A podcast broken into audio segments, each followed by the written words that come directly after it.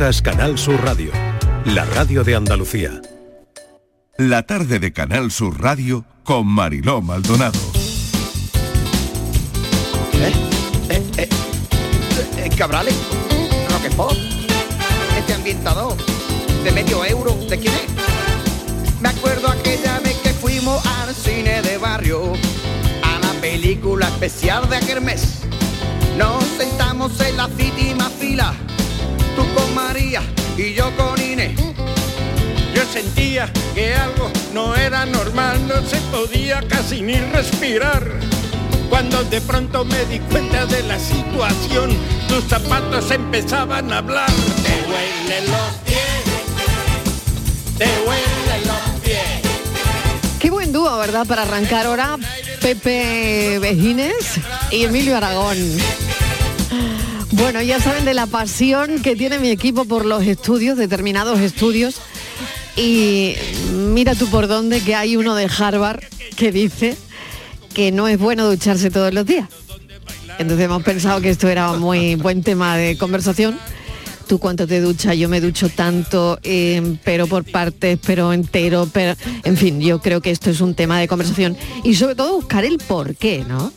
Porque hay gente que estudia estas cosas, Estíbaliz Martínez. Tú lo has encontrado, este Yo. estudio de Harvard. Harvard que yo no sé si está perdiendo puestos en el Credibilidad. ranking. No sabemos si va a perder credibilidad con esto. Después Bueno, la de cosa esto. que es un doctor de la Universidad de Harvard quien Bueno. ha hecho la investigación. Pero, Mariló, es que quizás estamos volviendo un poco a lo que era lo normal, porque mm, dicen que lo de ducharse a diario que es relativamente novedoso y, y nuevo. Porque hemos empezado a, a ducharnos regularmente pues a finales del siglo XVIII. Antes no se duchaba la gente con tanta frecuencia. Dicen que posiblemente sea por una cosa más social. Bueno, O sea que antes era como un acontecimiento, que me voy a duchar. Claro, ¿no? claro, acuérdate de Algo así. Josefina con Napoleón, ¿no? Que le decía a Napoleón que claro. voy, no te duches. Y tardaba en volver- y tardaba Napoleón en ir dos- en llegar dos Ya, meses. ya, ya. O sea que aquí hay un pozo histórico Claro, también, claro, por otro claro. lado, ¿no? Claro, Bien. claro. Entonces, que vamos, que nosotros, mm, para nosotros es algo cotidiano de la vida, como que ha existido siempre, y no, esto es una cosa muy, muy nueva de ahora. Eh, pero Harvard lo que hace además de todo esto es eh, que él no se mete si antes o después, eh, si es bueno o no es bueno para, para nuestro cuerpo. Dice que, según ellos, que lo óptimo serían cuatro a la semana. ¿eh? Eh, siempre que, que dice que no se esté muy sucio, eh, que para que no vivas en un sitio con mucho creo que de- calor, que no hagas deporte. directamente, ¿no? De, ¿Eh? de la persona, de, de- en fin, no lo sé, Si es de verano, si haces ejercicio, si no, ¿no? Bueno, los Este ingleses tampoco son muy, muy dados a ducharse todos los días. De hecho, los que han ido a Londres, por ejemplo, muchos estudiantes que van a una temporada que están acostumbrados, como Sí. en España, a ducharse todos los días, pues si están en alguna casa, al principio les llama la atención. Dice, ¿hoy te también a duchar? ¿Si ya te duchaste ayer? O sea que los ingleses tampoco que te llama la atención porque no es plan de gastar tanta agua, ¿no? Pues no sé, yo no sé si es problema de agua en Inglaterra. Seguramente que Francis conoce mucho más Inglaterra y sabrá Me va a que lo que preguntar porque lo tengo aquí, lo tengo aquí, a ver, a ver qué nos Mira, dice él por- sobre por- las duchas. Por la cara que estoy poniendo ya... Es que no te vemos. ya, claro, pero Sí. Marilo sí, Marilo sí. Sí. Pero sí que es verdad que, hombre, con honrosas excepciones, por supuesto, ¿eh? pero en general... mm, Todas las veces que vamos con, ya sabéis, con frecuencia a Reino Unido Ujú. desde los últimos 7 u 8 Ujú. años, eh, uf, es pesita la Sí. limpieza, sí, sí. Bueno, Es pesita, es Eh, pesita. yo el otro- esta mañana, ¿no? Cuando me habéis pasado la, la noticia indagando, indagando, indagando, me he puesto a buscar los tipos de ducha. ¿Cuántos tipos de ducha hay en el mercado? Pero de grifo o de tipo claro, de manera tipos, de ducharse. tipos de ducha, tipos Anda. de ducha, pero sí de grifo, pues está la Uf. ducha fija. Mm. ¿A ti te gusta la ducha fija? A mí no, que a se mí me gusta. Procuro que haya flexibilidad. La ducha fija, por ejemplo, ¿no? Eh, que la ducha de pared, esa que tenemos toda la vida, fija, pero que no se mueve, ducha La fija. en la, alcachofa en toda la la- fija, en la pared. fija en la pared, ¿no? Eh, yo creo que eso ya está en desuso. Y está feo. Claro, yo, yo me gustaría preguntar qué tipo de ducha tienes, ¿no? Cuando tú, tú entras al, al baño, ¿cómo es tu ducha? ¿Qué, qué, qué ducha tienes? Porque luego está la ducha de mano. ¿eh? Claro, la La ducha de, mano. La del la teléfono. del teléfono de toda la vida. Exactamente. Eh, que, pero que no sé cómo os apañáis cuando os tenéis que lavar la cabeza y la ducha en la mano y mientras os enjabonáis, eh, mm, ¿es práctica la ducha de mano? Es que la ducha de mano suele tener para, para colgar Claro, arriba. claro. O sea, que la Normalmente, cuelgas, la claro, quitas, la pones, claro. ¿no? Pones, claro, Era sí. más Sí. práctica. Pero es que luego está la ducha de cabezal regulable. Bueno, Pero eso ya Eh, esa- que te hace un masaje. Eso ya ni lo, eso ya ni lo conozco. ¿Y la ducha de cascada? Es el que te hace un Oh, yo tengo, yo tengo. Tú tienes ducha de ducha cascada. ¿Eso qué O es? sea, ¿cómo es la ducha? ¿Qué dinero, uno con la ducha de Mira, cascada? no, yo tengo una de estas que es una, bueno, una cacharro de estos múltiples que te sale Hombre, como tú quieras. con un, con flujo de agua. flujo de lateral, de, Ay, de uy, grifo, lateral, de, lateral. grifo, de teléfono, de, Sí. de lluvia o de cascada. Toma ya, o De sea, tú dices que llueva. Y la- Ay, sequía, pero que llueva mi ducha. Que llueva mi ducha. exacto. Y llueve. Yo- la de Eso es cómodo, está- súper bien. Y, y llueve. Es una maravilla. que relajarte, Es ¿eh, Franci? Es la sensación más... Sí. O sea, ¿y, y cae de forma uniforme? O- Sí, sí, sí. sí, de unifor- uniforme. La, la de, de cascada cada uniforme, sí, sí, sí. la Chicas, hay que pedirse una ducha de cascada, que aquí la tiene Pero, el se- señor pero me, Gómez. me da la impresión de que se desperdicia mucha agua, por eso uso la normal de... Claro, o sea que esa no la de abres lluvia. La abro, la abro poquito, la, muy, la uso poco, muy poco. muy poco. Eso para un caprichito. Oye, pues me ha gustado a mí lo de la ducha de cascada, siempre que no haya sequía, ¿no? Y siempre que, que una pueda usarla bien. Pero bueno, podemos hablar también de los distintos tipos de, de ducha que hay Claro. y de cuántas veces te duchas, ¿no? Que es lo Claro. que tú querías preguntar, Y Martínez. sobre todo, primero Indagar en la audiencia, cuántas nos veces se duchan, qué que nos digan si ellos creen para ver si coinciden con el estudio, porque es un estudio, pero no sé, no sé si incluye un sondeo. Si Mm. ellos creen que ducharse todos los días es malo, como dice Harvard. A ver si creen que es malo ducharse todos los días. Y si ellos son de ducha diaria, y también hay Marilo, quien es de ducha un día y otro día no, o sea, alternos, intermitentes. Y me ducho Día mañana sí, no. día no. Me estoy acordando de una amiga que me decía que su abuela decía que la naturaleza era muy sabia y que si los animales no se lavaban, las personas tampoco. Claro, ¿ves? Claro. Por ejemplo, bueno, a si ver, te a ver, gusta, a ver por ejemplo, ojito con la temperatura. Agua fría, templada, muy Sí, caliente. exactamente, exactamente. Como te gusta, ¿no? Y la que los hora, chicos- ¿cuándo, y cuándo el- relaja y más el una pelo, ducha? Y el pelo. Ay, yo por ¿Tú la te mañana. lavas el pelo cuando cada vez que te duchas? No o el siempre. pelo. No, no siempre. Bueno, No hay- hay, siempre. hay gente que sí, ¿eh? Hay gente los que chicos se- sí, no tienen por nada ejemplo, más no, con y la- mujeres con la hacen- ducha fija, con Yo la ducha sí. fija es un lío. Yo- Pues yo siempre me lavo el pelo Porque- porque tengo Claro, pelo que por todo el cuerpo. No, y mujeres. Yo durante muchos la años cabeza tengo menos. me he lavado el pelo todos los días, durante muchísimos años, ¿eh? Bueno, Ya a ver dice Siempre, la gente, ¿no? Con eso. Cuando tenía el pelo corto, sí. Bueno, buen tema de Y conversación. me decían, las y- y duchas. me decían que el pelo si te lavas todos los días, que se caía. Y un día se lo pregunté al gran dermatólogo Julián Conejomir, Sí. en antena. Y dijo él, Estivali, no, por lavarte el pelo no se cae el pelo. Dice, si no, no tendríamos vello en el cuerpo, que nos lo lavamos todos los días.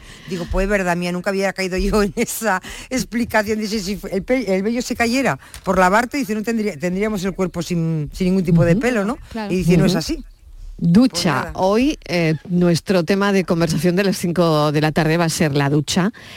Y no sé cómo se hace ahora una ducha hidromasaje. Oh. Pega. Cuatro y cuarto de la tarde casi. Ducha hidromasaje. Eh, chorros de agua por todos lados, de alta presión, masajito en la espalda. Bueno, no estaría nada mal, ¿no? Bueno, pues nada, díganos a qué, a qué ducha se van a apuntar esta tarde mientras pensamos en la paranoia que nos va a contar Francis. Que hoy no es difícil. A ver, ayer Venga. tampoco. Ayer tampoco lo era, ayer era Oh, súper pues para fácil. mí sí, para mí fue Pues mira. difícil. Esta la vais a averiguar seguro. Venga. Vuelan sin que, sin que tengan alas. Dan sombra sin tener cuerpo. Son ligeras o pesadas, tímidas o deseadas. Matan sin hierro ni espada y resucitan al muerto. Me suena mucho. Yo lo repetiría, a mí nada.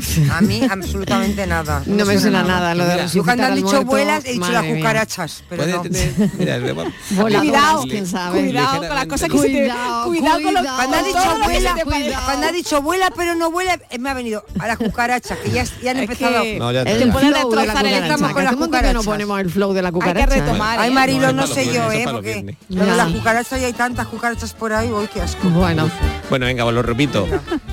Vuelan sin que tengan alas. Ah, sí Dan sombra sin tener cuerpo. Son ligeras o pesadas, tímidas o deseadas. Matan sin hierro ni espada y resucitan al muerto. Tiene un poquito que ver con el tema del café, fíjate. tiene que ver con el tema del café. La sombrilla de la playa. café Y el tema del café les recuerdo que es la ducha. Bueno, casi las cuatro y cuarto de la tarde y aquí estamos acompañándoles hasta las seis en punto. No se pierdan la entrevista que viene a continuación de Sol Macaluso.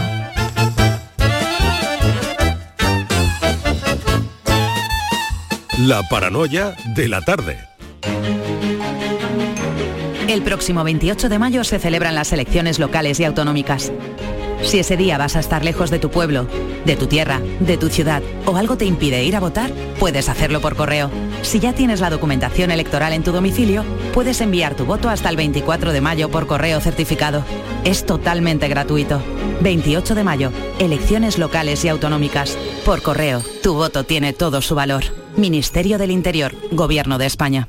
Si desde la 11 contáramos los deseos que han hecho realidad todos los premiados por nuestras loterías en 2022 sería algo incalculable. Por un momentito, no. Serían concretamente más de 1.371 millones de euros. Ya, pero así sería más metafórico. que sí, que sí, pero con metáforas no das, por ejemplo, la vuelta al mundo y colaboras con una gran labor social. Vale. En 2022, desde la 11 repartimos más de 1.371 millones de euros en premios. Millones de deseos cumplidos gracias a todos. Porque la lotería de la 11 toca mucho y toca muchos. A todos los que jugáis a la 11, bien jugado. Juega responsablemente y solo si eres mayor de edad. El resumen de la jornada con la última hora del deporte, la economía y el análisis lo tienes en el Mirador de Andalucía. De lunes a viernes desde las 7 de la tarde con Natalia Barnés. Más Andalucía, más Canal Sur Radio. Sevilla. Canal Sur Radio. Los Guerrilleros, tapicería y colchonería en Utrera, a precios de fábrica. Cheslong de 3 metros con asientos extraíbles, cabezales reclinables, canapé, dos puff, cojines decorativos de regalo y telas antimanchas a elegir antes 899 euros y ahora solo 499 euros. Sí, sí, has escuchado bien, 499 euros. Y por un euro más televisor LED de 32 pulgadas de regalo. Estamos en Utrera, carretera Carmona número 15 en Utrera, Sevilla. Entregas en 48 horas. El Titanic más grande del mundo vuelve a abrir sus puertas en España. Ahora en Sevilla, en el pabellón de la navegación, a partir del 5 de mayo. Descubre uno de los sucesos más apasionantes de la historia reciente. Venta de entradas en titanicexpo.es y en taquilla exposición. Escucha bien lo que te voy a decir. Alégrate, ya no te vas a arrepentir. Yo te voy a ayudar a que puedas ahorrar nuestro petróleo. Ese sol y no lo pueden apagar. Placas fotovoltaicas Dimarsa. Infórmate en el 955 12 13 12 o en dimarsa.es. La tarde de Canal Sur Radio con Mariló Maldonado.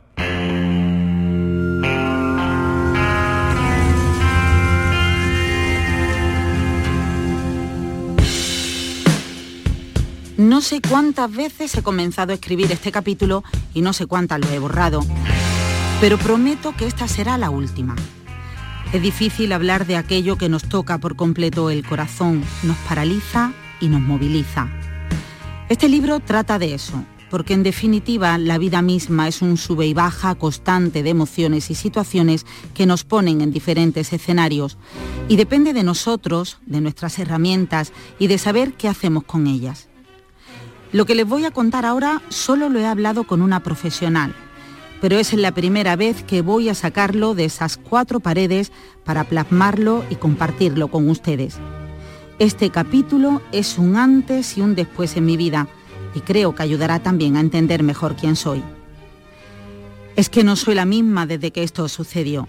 Ningún suceso que nos atraviesa nos deja en el mismo lugar o de la misma manera pero hay algunos en particular que incluso lo cambian todo, como si de repente nos pusieran unas gafas que hacen que veamos el mundo de forma distinta.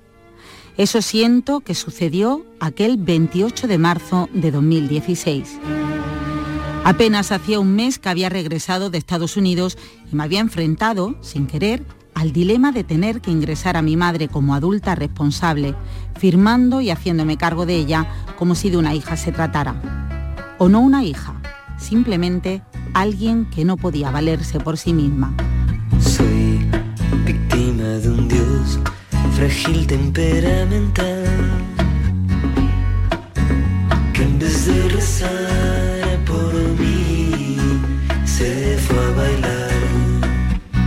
fue a la disco del lugar. Vamos a seguir ahondando en esa historia en la que acaban de escuchar, porque el libro se llama La guerra de mamá y es de Sol Macaluso. A Sol la hemos conocido por sus directos desde la guerra de Ucrania y ahora como escritora que nos cuenta cómo vivió desde niña, cómo tuvo que aprender a vivir con la enfermedad de su madre, un trastorno bipolar que afectó directamente a su infancia, a su juventud. Esto tiene muchas consecuencias ¿no? que, que te llevan a, a sufrir incluso determinados episodios, que cambian eh, tu vida para siempre. Así que mm, hoy para mí es un placer hablar con ella, porque al final es una historia de amor, una historia sobre cómo el amor a veces nos hace salir de ese pozo oscuro, ¿no? En el que nos mete la vida a veces, ¿no? Y es muy difícil salir y es muy difícil ver la luz. Sol, bienvenida, gracias por acompañarnos esta tarde. Es un placer charlar contigo. Hola, buenas tardes. El placer es mío. Muchísimas gracias por esa bella introducción que han hecho sobre mi libro.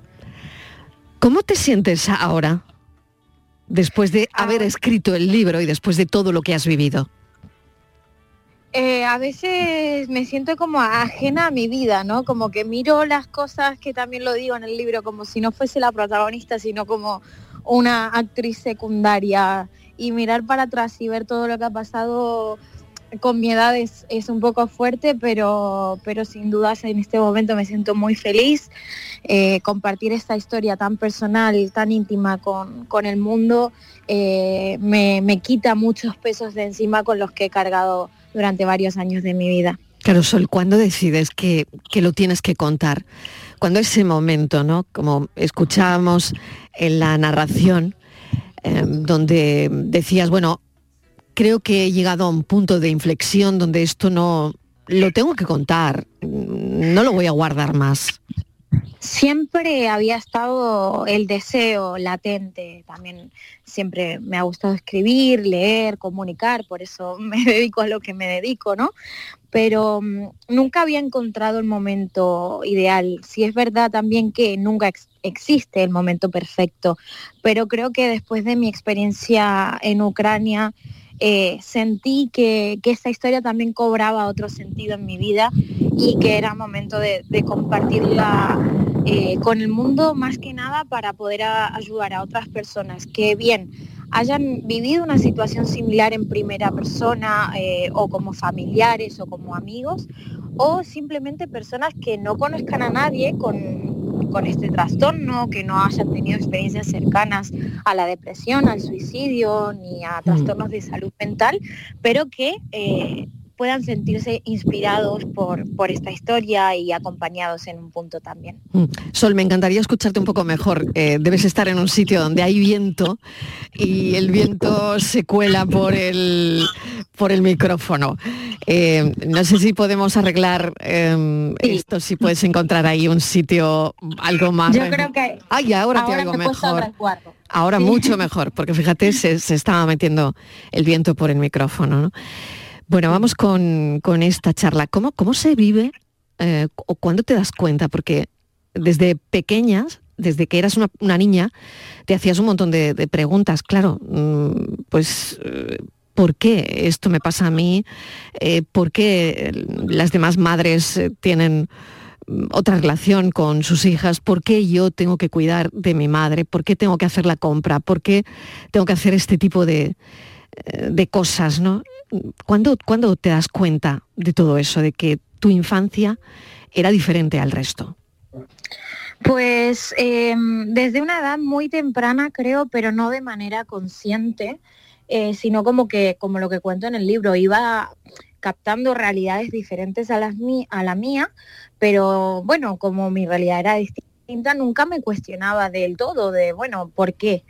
Hasta que entrando a la adolescencia, cuando uno empieza a tener un poco más de entendimiento, eh, percibe ya el mundo de, de una manera diferente, pues ahí hay cosas entonces que, que dicen, bueno, entonces esto que me pasa a mí no le pasa a todo el mundo y, y la relación que yo tengo con mi mamá o el estilo de vida que yo tengo y las responsabilidades que adquirí desde una edad muy temprana no son las que tiene todo el mundo de mi edad tampoco.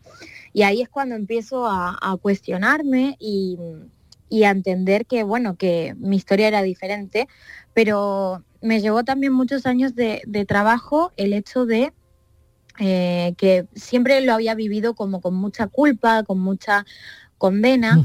Y después entendí que finalmente soy una bendecida de, de tener la madre que tengo, de la historia y de, de las cosas que, que he tenido que pasar y que hemos tenido que pasar como familia, eh, porque nos han hecho definitivamente más fuertes y nos han unido también muchísimo más. Claro, fíjate lo que cuentas, ¿no?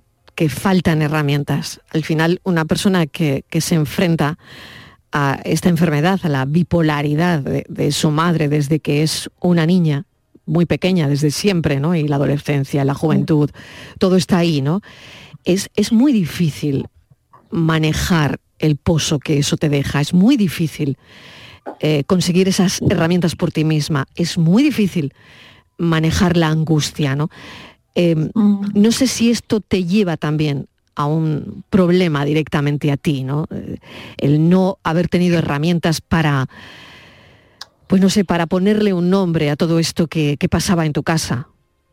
Sí, sin dudas, o sea, como, como bien decís, fueron y son muchos años de, de trabajo y mm, entonces eh, es un proceso que siempre digo yo que es como de hormiguita, ¿no? Como que uno en, en una sesión de terapia no puede resolver algo que, que lo angustia y, y demás. Y, mm, y a mí me llevó en, en mi propio caso, que lo cuento en, en un capítulo del libro, que por eso la introducción que ustedes dan eh, es justamente eso, que yo misma tuve eh, un intento de suicidio, me, tenía deseos de terminar con mi vida en ese momento, pero por la impotencia que a mí me generaba justamente esta falta de herramientas y el hecho de querer ayudar a una persona que amas, como lo es una madre, y no poder, y decir, es que yo quiero hacer todo esto por vos, por, por tu bienestar, por tu salud mental, pero al final no puedo hacer otra cosa que acompañarte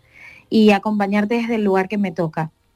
Y, aprender a lidiar con eso y aprender también dónde están mis propios límites para cuidar de mi salud mental, eh, también fue, fue un trabajo súper importante. No sé si todo esto sirve para, para situarnos, porque tus crónicas desde la guerra de Ucrania, tus directos desde la guerra de Ucrania, no nos han dejado indiferentes. Han sido momentos muy difíciles, pero cuando leía tu libro y cuando repasaba tus crónicas, yo he tenido una manera de, conectar eso, Sol. Lo he conectado y creo que tú también, ¿no? Lo haces en el libro, ¿no? Eh, conectas de alguna forma lo que ha pasado allí con lo que tú has vivido, es decir, dos guerras. Por un lado, por un lado la guerra, la guerra de mamá, que es como se llama el libro, y por otro lado, la guerra de Ucrania contándolo de esta forma. Lo vamos a recordar. No, creo que nadie está preparado, la verdad. Eh, esta gente la conozco hace más de un mes. Hemos compartido todo el día de, de información y perdón. Y, y es muy duro que se tengan que quedar a defender a su país, dejar a su familia y que, que venga alguien y te diga, por favor, llévate a mi hija y, haga, y hazte cargo de ella, en que no le falte nada. ¿Qué le vas a decir? No hay palabras. Sol, ¿y qué vas a hacer? ¿Te vas a llevar a la niña? Claro, en mi familia ahora, en mi hermana. Sol.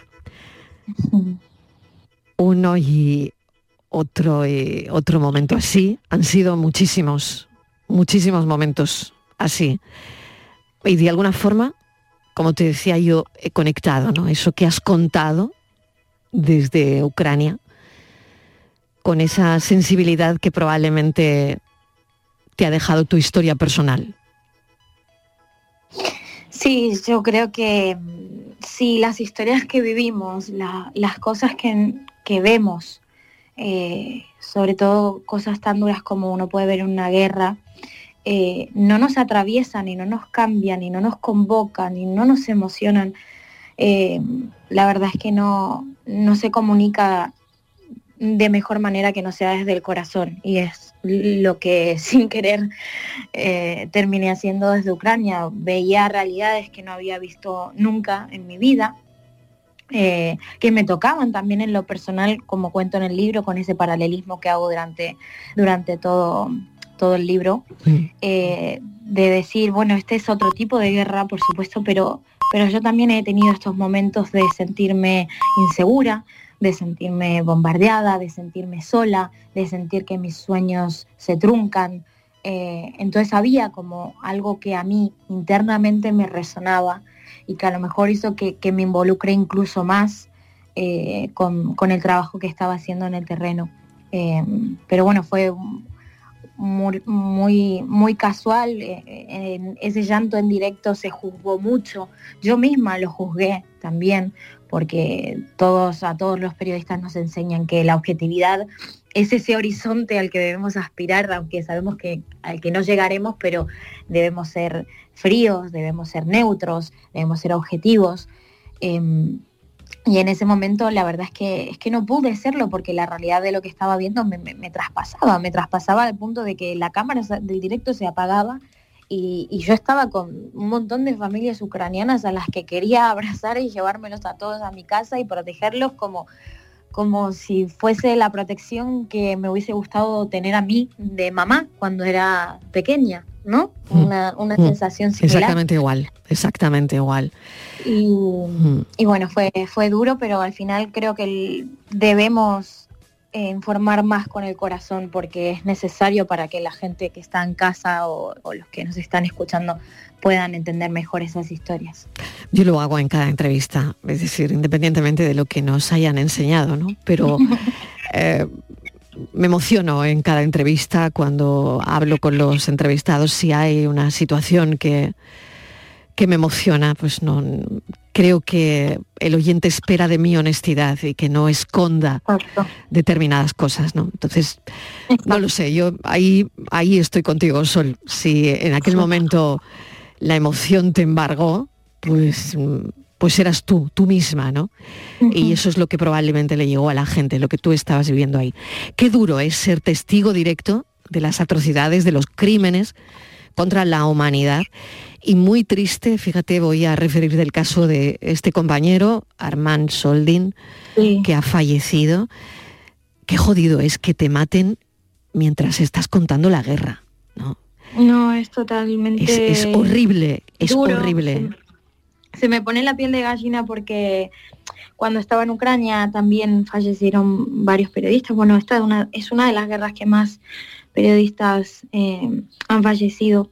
Y, y es duro porque nosotros con los compañeros, aunque seas de otro país, aunque seas de otra cadena, somos todos uno en, en un momento así y, y estamos todos juntos y bueno, y por la mañana te encuentras y dices, bueno, yo hoy voy a hablar de esto, yo voy a hablar del otro, voy para el norte, yo voy para el este, pero estamos en contacto. Y a mí me pasó que, que conocí a los periodistas de, de Fox News que, que también perdieron la vida eh, y pensar que horas antes había estado con ellos, eh, que, que los había visto, que nos habíamos estado intercambiando información y decidiendo eh, en qué punto iba a estar cada uno para contar qué cosas y al día siguiente te despiertas y, y no están. Y dices que no solamente se pierde una vida, es que podría haber sido yo, es que puedo ser yo si estoy en el terreno en cualquier momento. Eh, es complicado y, y son cosas que, que también hay que, que contarles a, a la gente que, que a lo mejor a, a veces en un balcón eh, parece seguro, ¿no? Un balcón del hotel parece seguro para estar informando, pero no hay lugar seguro en una guerra. Ningún lugar es seguro, está claro. Oye, Sol, ¿tienes trabajo ahora? Ahora mismo no. Eh, estoy buscando nuevos proyectos, eh, horizontes y también siempre fiel al estilo de periodismo que a mí me gusta hacer y las historias que me gustan contar. Por eso estoy a la espera de, alguna oferta que, que vaya con, con la línea que quiero seguir manteniendo. Volviendo un poco a, la historia del libro, a la guerra de mamá, la otra guerra, una fue la de Ucrania y otra la que te has atrevido a escribir, ¿no? La relación con los amigos, con, con lo que te decía, el contarlo, ¿no?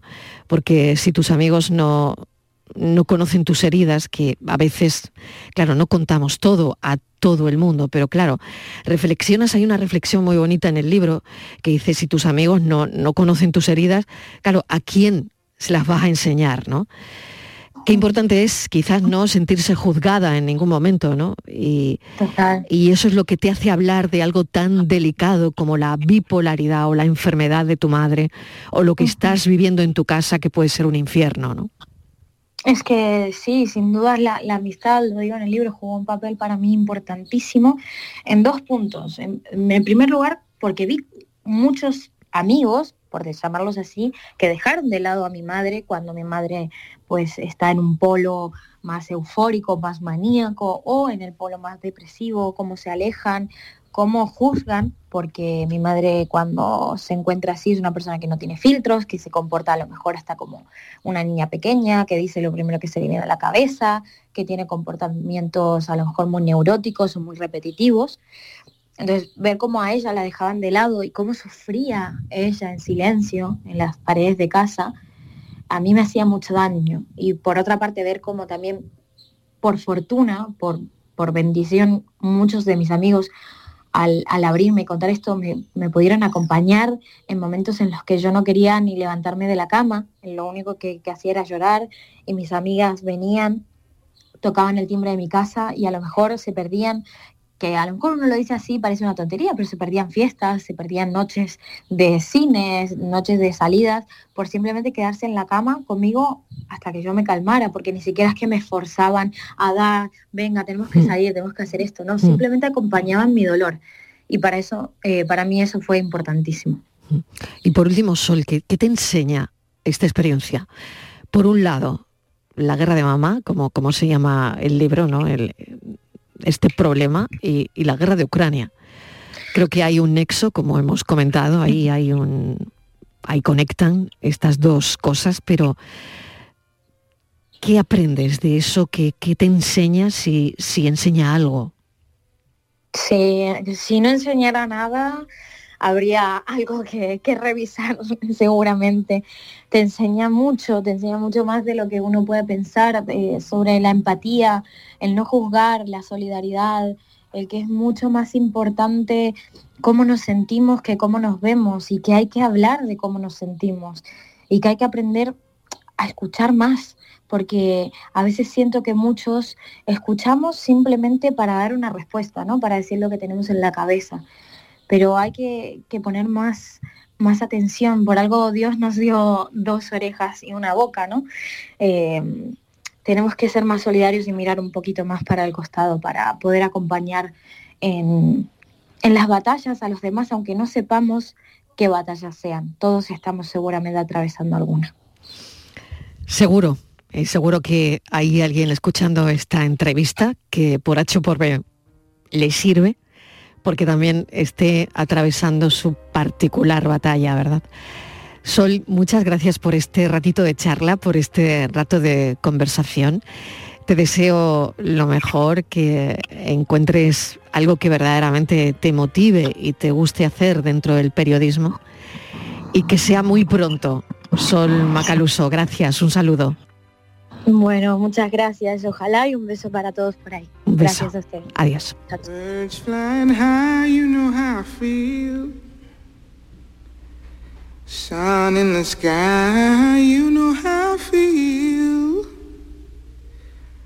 Breeze drifting on by, you know how I feel.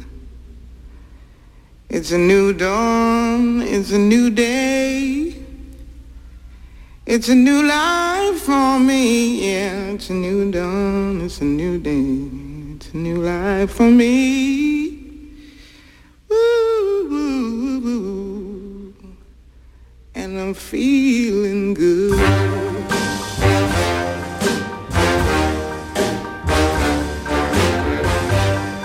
fish in the sea. You know how I feel. River running free, you know how I feel. Blossom on the tree, you know how I feel. It's a new dawn, it's a new day, it's a new life for me. And I'm feeling good.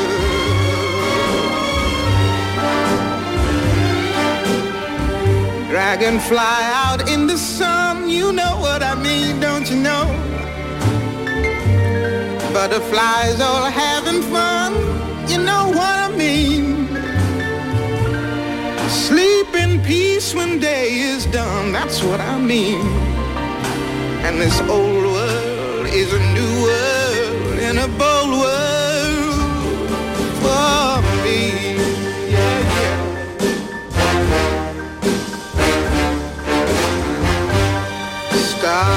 when you shine, you know how I feel. Scent of the pine,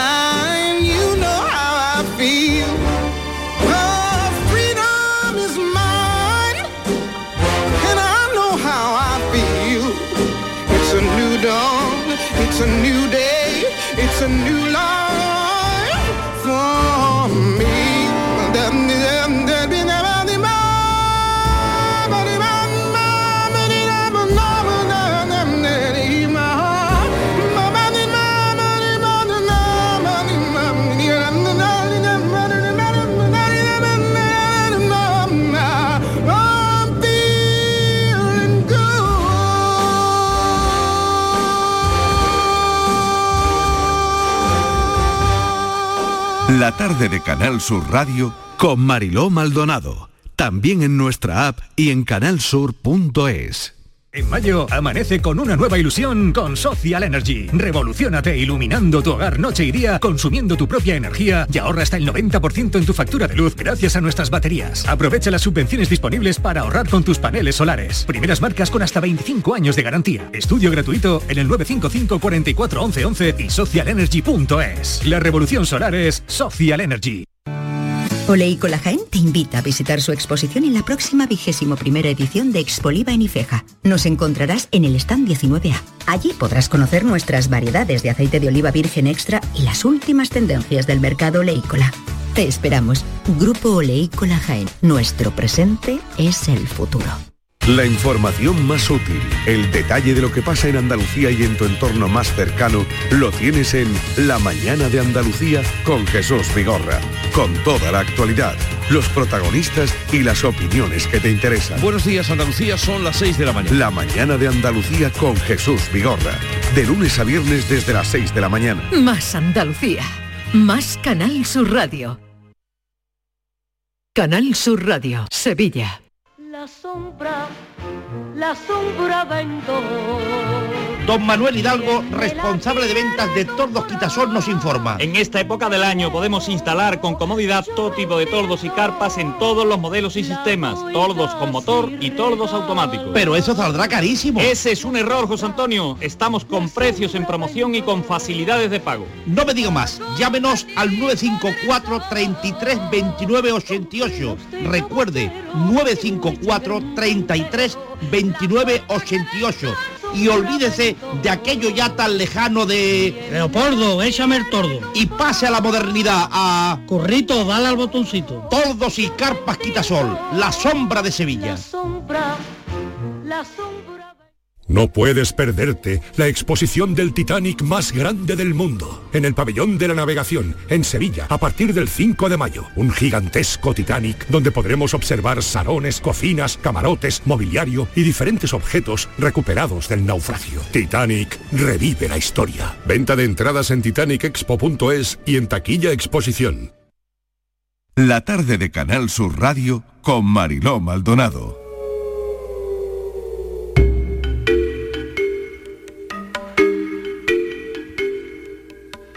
Momento para la tarde en tu búsqueda a esta hora con Patricia Torres que vuelve. Patricia, gracias.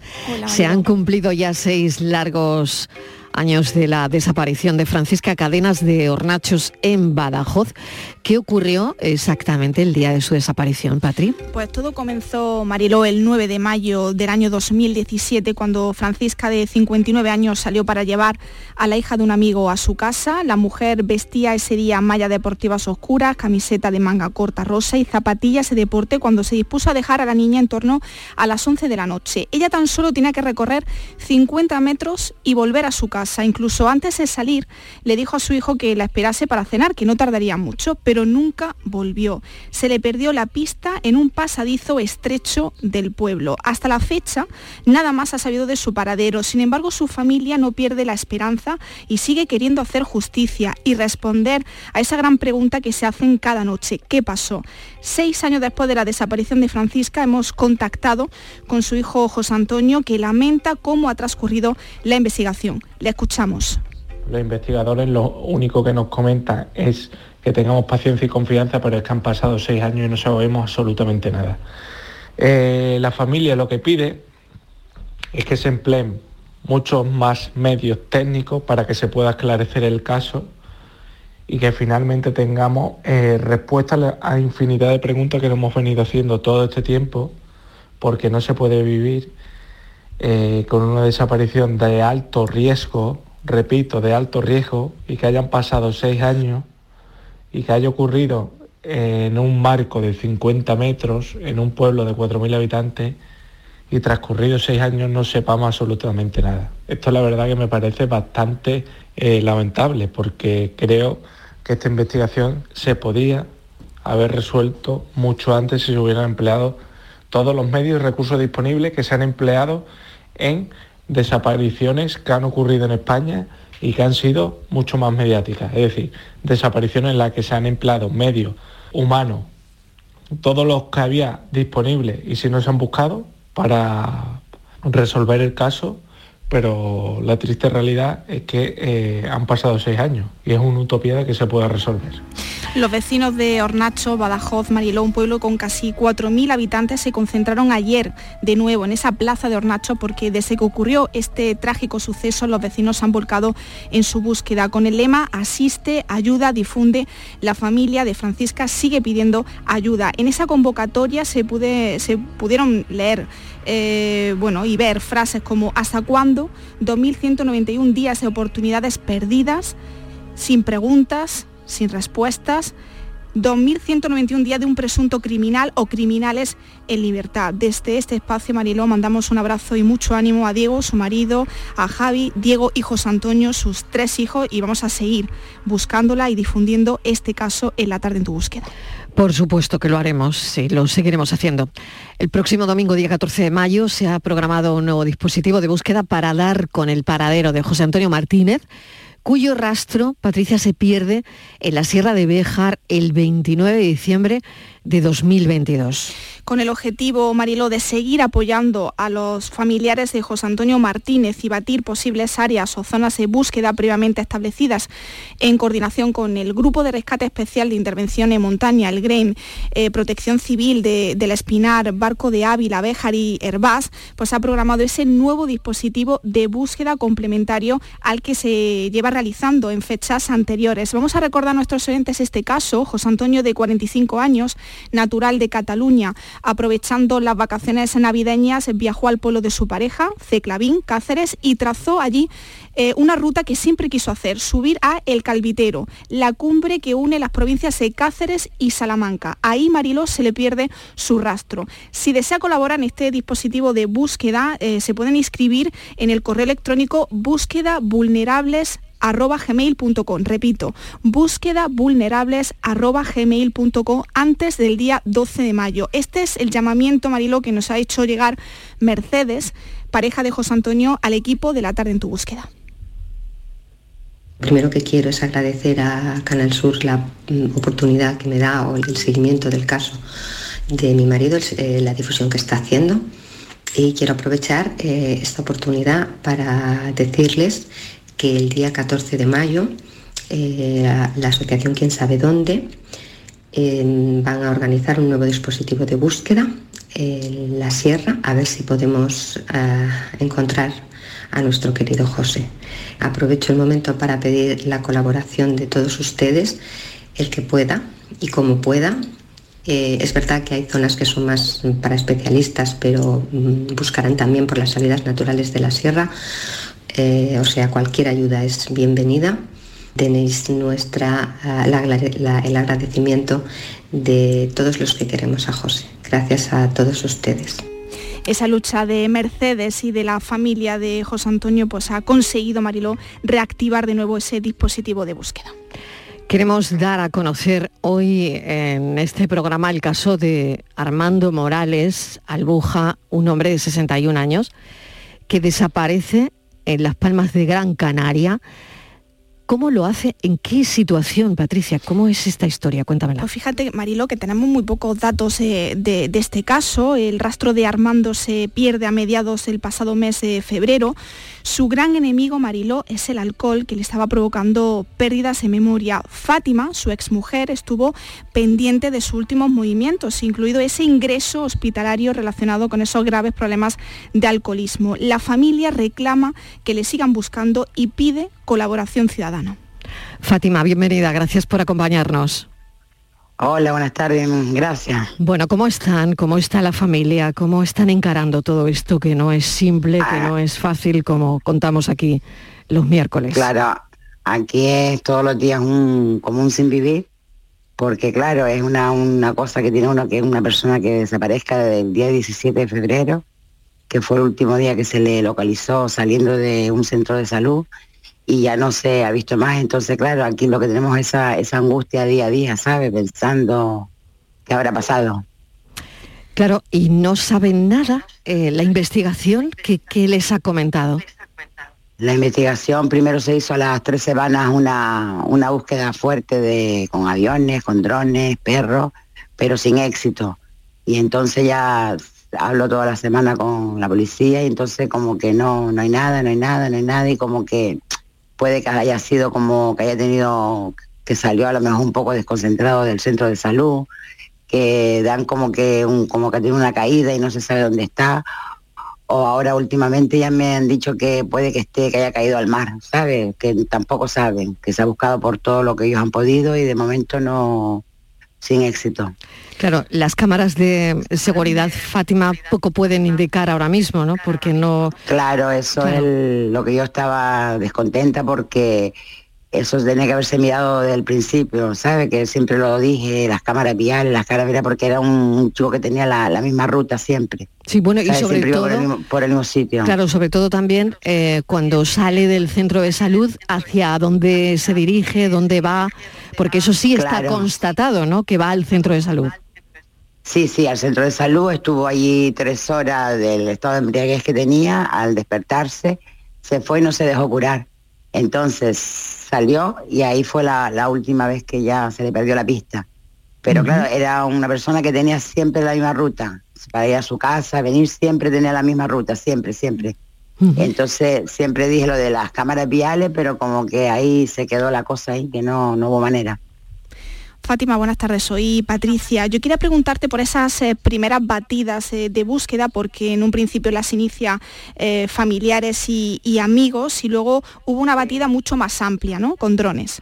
Claro, las batidas primeras, eso que lo que le iba a decir, las batidas primeras fueron familiares, por la zona donde él vivía, luego por otra zona por donde desapareció, y después a las tres semanas, creo, fueron cuando la policía hizo la batida esa fuerte, que fue una vez sola, con drones, como me explicaron, eh, helicópteros y, y perros. Eh, eh, fue la única batida que han hecho, pero a las tres semanas creo que fue eso.